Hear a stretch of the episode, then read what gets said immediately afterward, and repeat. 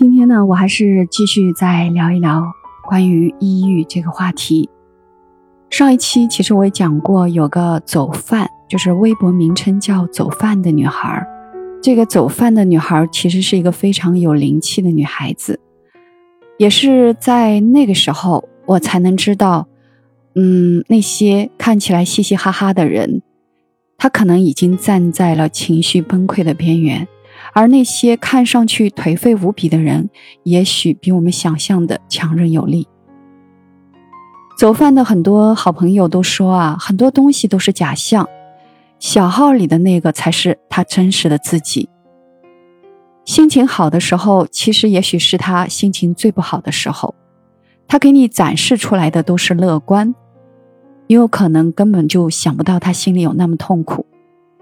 原来，抑郁世界的每一个人都像一颗孤独的蘑菇，它的增长你看不到，它的绝望你也看不到。你能看到的就是，突然有一天，一颗蘑菇就一头栽下去，不再起来了。而且，很多的抑郁症患者平时都极力的掩饰自己，就像上一期说到的走饭，或者所有的抑郁症患者，你都可以称之为走饭们。他们用调侃世界的方式来保护自己。他们嘻嘻哈哈，他们轻描淡写，他们保持着对这个世界人畜无害的态度，他们所有的矛头只对准自己。最后，他们轻轻一摆手，说走了，然后真的了无牵挂的走了。然而，任何一个生命如此选择结束，都会令人惋惜。而走饭这样的一个女孩，她有的才气更让人感到痛惜。见过婴儿心花怒放之笑。只觉得成长格外悲凉，这是走饭姑娘的一条微博。类似这样透着淡淡忧伤又颇有穿透力的句子，在她的微博中比比皆是。有一个网友的微博说：“日子一天一天的过去，而你却离我越来越远。你就站在我的眼前，可是我的心却不停的下坠。”走饭评论他的微博说：“如同痔疮坠在体外。”走饭的这两条微博有诗意，有凄凉，又有反媚俗，还有聪明，所以显得很有穿透力。不过，这种才情，尤其是其中的幽默，是生无所恋以后呢产生的一种智慧。恋就是放不开，而智慧呢就会被卡住。那他为何如此无所恋，或者说他为何如此的抑郁，乃至走向自杀？要明白这一点呢，我们先要来聊一聊关于抑郁症的一些知识。抑郁症的形成原因是复杂的，那我们最常见的有两种，那是因为原生家庭和我们自身的认知，包括我们对于很多事物的情绪的应对模式有关系。那还有一部分呢，是跟我们大脑的情绪脑的这个脑神经的异常也有关。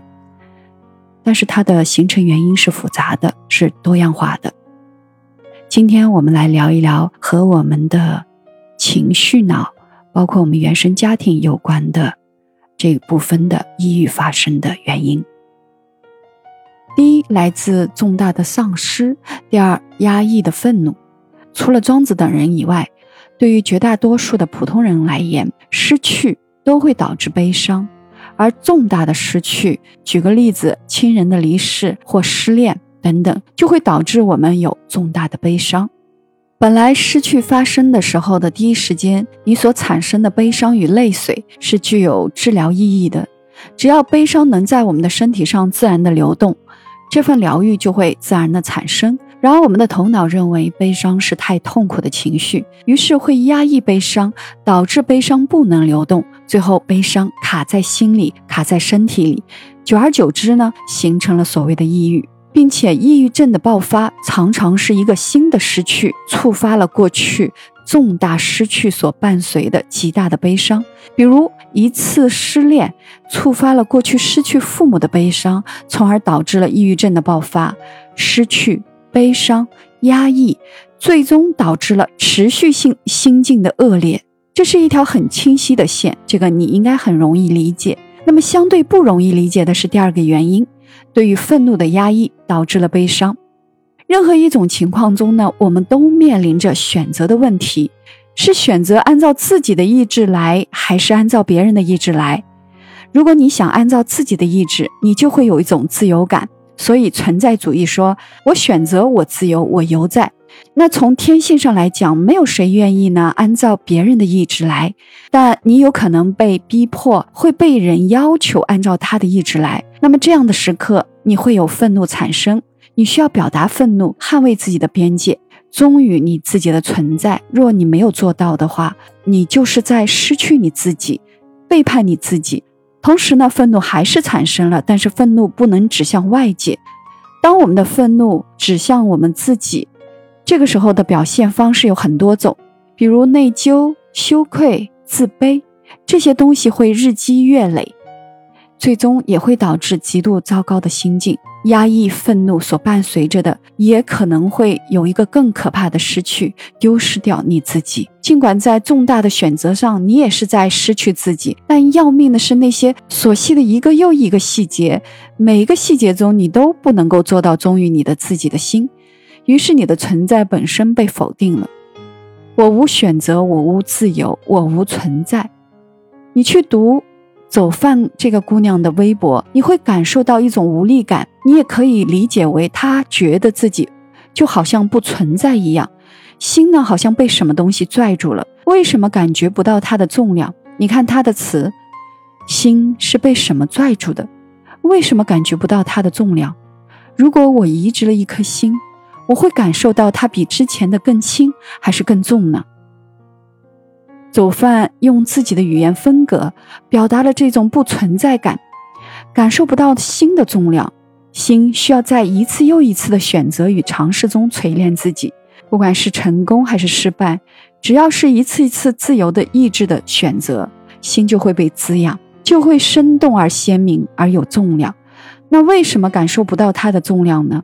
走饭在另一篇微博中给了答案，虽然他可能未必意识到这就是答案。你看，他说：“我所能决定的大方向就是生与死，我所能决定的小方向是买哪款鞋，我其他的都靠别人和时间决定。也不知道能不能说我有主见，我认为我不太能。”走饭的这句话说出了他没有存在感的人生答案：不自由，那我宁愿死。这也是很多诗人的言语。而在心理学，我们有一句话是：无选择等于死。走饭的微博触动了无数人的心。他之所以有这么多人被触动，关键的原因或许是我们的文化鼓励服从而压制精神的独立，所以有很多人的心处于没有重量的状态中。我的一个研究生同行，他曾经做过许多次的危机干预，那干预的对象呢，就是有自杀倾向的大学生。他说，先做到一点，就可以将他们先从死亡边缘拉回来。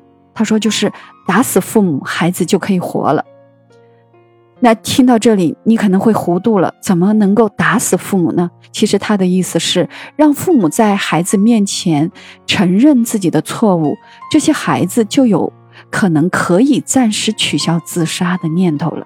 那为什么会有这样的效果呢？很多孩子的自杀倾向，你看起来好像是在攻击自己。其实真相是，他的指向父母的愤怒被压制了。只要这个愤怒能够重新的去指向父母，对自己的攻击就会停止。而走饭的心中明显有强烈的愤怒，他在一条微博里这样写道：“我要是白天思绪像现在如此活跃，估计会杀十个人。”你看他的愤怒不能指向自己的养育者。那么他的微博中有很多篇留言是站在父母的角度攻击自己内在小孩的，比如说，现在拉扯大一个东西可真不容易啊，估计我只够格养个不说话的花花草草什么的。打下前一句时，我有些犹豫，因为我在想花花草草们的感受。除了心理学，我们的文化、世俗的氛围、伦理学、哲学乃至政治。都不会支持一个孩子对自己的父母长辈养育者去表达自己的愤怒，而一直在教我们孩子要去感恩。最后，孩子的愤怒呢，就很容易去指向自己。同时，与这个相伴随的就是我们的文化鼓励父母、老师还有各种的权威来控制孩子。剥夺孩子的选择权。所以我想说，不想攻击自己父母养育者的走饭这样的一个情况，并非仅是一个家庭的悲剧，它是我们具有中国特色的家庭悲剧。而这种悲剧，我们将越来越熟悉，因为孩子自由选择的空间是现在越来越少。如果事情可以重来，如果我们有机会，如果你可以拯救一个在自杀边缘的孩子，我们可以分几个步骤来。第一，你要让他明白，抑郁很可能是对于愤怒的压抑；第二，你要帮他去发现愤怒从何而来；第三，你要去教会他学习表达愤怒。如果愤怒果真是主要针对父母，而父母也愿意，那么让父母主动向孩子认错。那么第四个，你要重新认识到父母对于自己的爱，自己对于父母的爱，你们要有边界。要最终的拯救，必须达到最后一步。若只是化解自杀的动力，学会表达愤怒是至为关键的一步。王尔德写过一个寓言故事，叫《快乐王子》。他说，这个王子浑身披着黄金叶片，两只眼睛是蓝宝石所做的，剑柄上还有一颗硕大的红宝石。但他呢，却让一个燕子将黄金、红宝石、蓝宝石这些全送给穷人。这个故事背后其实有很多层寓意。第一层，做好人很快乐，最后王子和燕子升了天堂。那第二层是做好人是为了逃避孤独。你看这个快乐王子，他很寂寞，为了留住燕子能陪自己呢，他就不断的让燕子为自己做事。那第三层呢，就是在做好事的这个过程中，王子和燕子呢爱上了彼此，他们甘愿为对方而死，而这种爱情很快乐，值得上天堂。而我的一位来访者，他看到了另一层，他说，快乐王子的心是铅的，而铅是黑的。那这位来访者和快乐王子很像。他的每一个自己喜欢的人去交往呢，他都恨不得把自己最好的东西给到对方。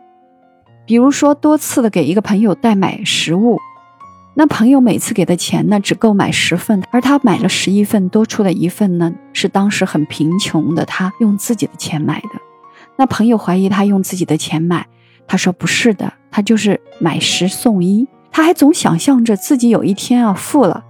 就给自己亲朋好友都送最贵重的礼物。但是当他谈到快乐王子这个故事的时候，他说：“其实将自己装扮的闪闪发光，就是为了掩饰一个真相，自己有一颗黑心。他的黑心里面是巨大的愤怒，先是对于父母的，然后是尤其对妈妈的愤怒。